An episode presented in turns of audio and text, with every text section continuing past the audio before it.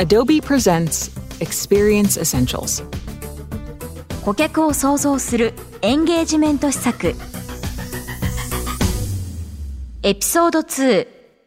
コミュニケーションの価値を高める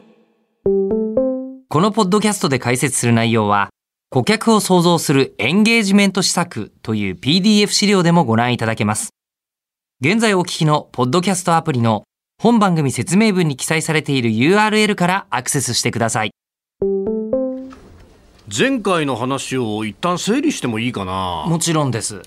法人対応の際顧客が商品を購入するかどうか決める判断基準は検討の段階が進むにつれて変わっていくしいろんな関係者の意思決定が絡んでくるこれをバイヤージャーニーと言ったねええ、そのバイヤージャーニーにおける様々な意思決定のポイントにおいて、顧客が何を必要としているかを把握し、的確な情報を的確なタイミングで提供していくことが大事というお話でした。うんそうだったなただ顧客側同様提供する側でもいろんな部署が関与しているわけで部署を横断し包括的に顧客体験を管理する仕組みが求められるはい。それを実現するのが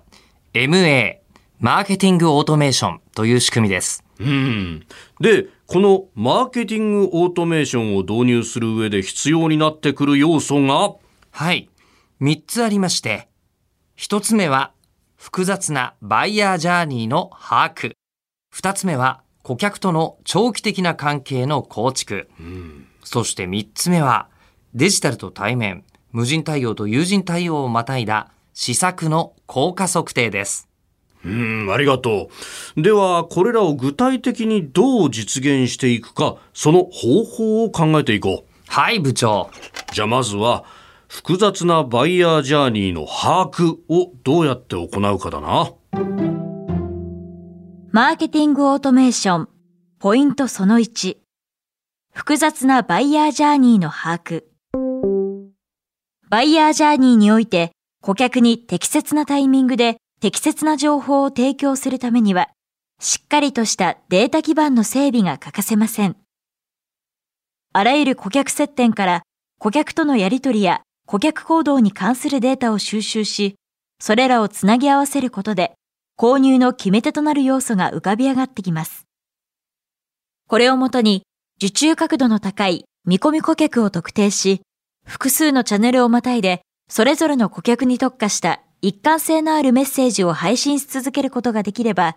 顧客の信頼度はますます高まり、売上につながっていきます。MA、マーケティングオートメーションは、こうした施策を設計し、展開するのに役立ちます。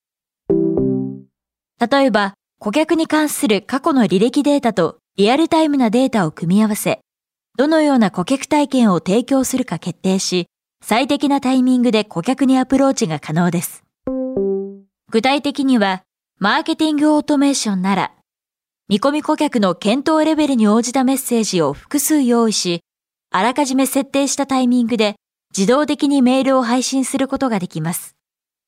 また、顧客のメール開封やウェブページ来訪、フォーム入力の内容をもとに、顧客の興味関心を捉えるのはもちろん、今まさに確認中といった状況であれば、それを営業に通知することで即時対応を行うこともできます。このようにチャンスを逃すことなく、顧客に適切なメッセージを発信するためには、最新のデータを一元管理し、関係者がすぐに活用できるようにする仕組みが重要です。なるほど。バイヤージャーニーの把握にはデータの一元管理が不可欠なのか。データが一元管理されていれば、どの部署でも同じ状況で顧客情報を把握することができるので、然るべきタイミングに然るべき担当部署が然るべきアプローチを取れますね。うん、そうだな。じゃあ次は顧客との長期的な関係の構築だな。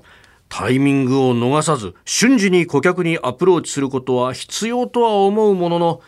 何度も何度も売り込まれても嫌気がさしてしまうだろう？そうですね。過剰なアプローチによって、せっかく育ってきた購買意欲が低下してしまっては元も子もないですから、さじ加減は重要ですよね。うん顧客との信頼関係を築くには顧客に不快感を与えることなく相手にとって最適な方法でアプローチすることが重要になってくるんだな。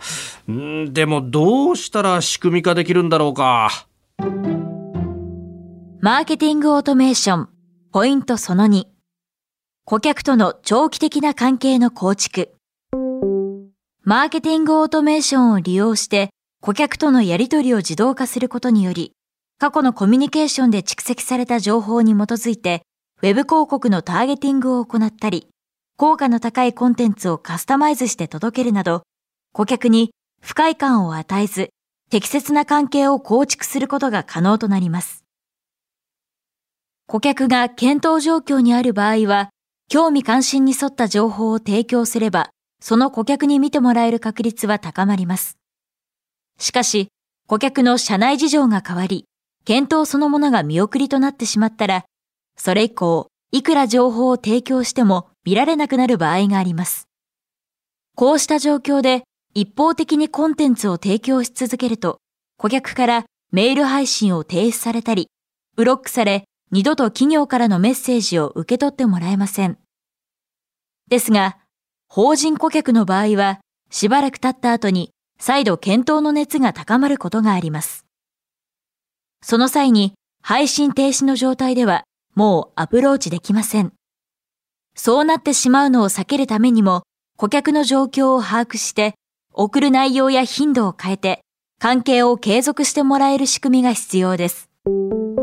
なるほど。顧客への最適なアプローチだけじゃなくて、顧客ごとにカスタマイズしたメッセージを送ることも自動化できるのか。確かに、この提案を他でも使い回しているんだろうなという定型文をもらうより、今抱える課題に対して具体的に寄り添ったメッセージをもらう方が、受け取る側も自分のことをちゃんと考えてくれているなという気持ちになりますよね。タイミングもそうですよね。お客様ごとに検討の状況は変わりますので、それに応じて頻度などもきちんと変えていく必要があり、それこそが長期的な関係につながり、ひいては売上へとつながっていきます。おお、我が社と顧客、どちらにとっても大きなメリットだな。これは大きな効果が期待できそうだ。具体的にどんな効果が出たのか、施策の効果測定もしたいですね。マーケティングオートメーション、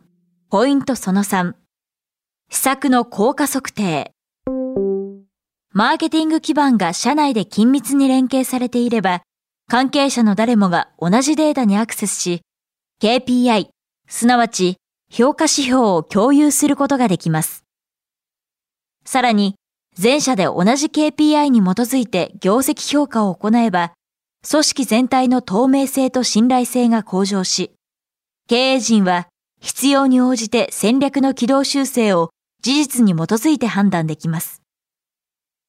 マーケティングオートメーションの基盤を活用すれば、それぞれのチャンネルや施策、取り組みにおける貢献度の定量的な評価につながり、効率的な予算配分が行えるようになります。また、業界や職種、地域などのデータに基づいて、ターゲットとなる顧客層の行動パターンを分析することで、有益なインサイトを獲得することができ、顧客ごとに特化した施策の立案が可能となります。さらに、効果測定においては、顧客情報管理基盤である CRM と連携して売上をベースにした評価も必要です。経営層から売上にいくら貢献したかと求められますので、それを指し示すことができなければ、単にマーケティング施策が高度化しただけで、企業として MA の導入は正解だったという結論にはたどり着けないでしょう。施策において特に貢献度の高いパターンが見えてくれば、社内のリソースを効率的に割り振ることができるし、何より各部署が強みを存分に発揮できるな。マーケティングオートメーションの基盤が整えば、案件を行うたびにデータは蓄積されて、より精度の高いアプローチができるようになりますね。また、CRM との連携で売上まで含め一気通貫の効果測定が実施できれば、さらにどの施策が一番売上につながるのかが明確になり、今期余った予算があれば、何の施策に投下すべきか、来期はどの施策をやめるべきかなど判断できるようになりますね。うん、仕組みの面では完璧だな。あとはマーケティングオートメーションを使うために部署の連携体制も考えたいな。せっかく素晴らしい仕組みを導入しても使いこなせなければ意味がないからな。悪いけど、もうちょっとだけ一緒に付き合ってもらってもいい？もちろんです、部長。このポッドキャストで解説した内容は、顧客を創造するエンゲージメント施策という PDF 資料でもご覧いただけます。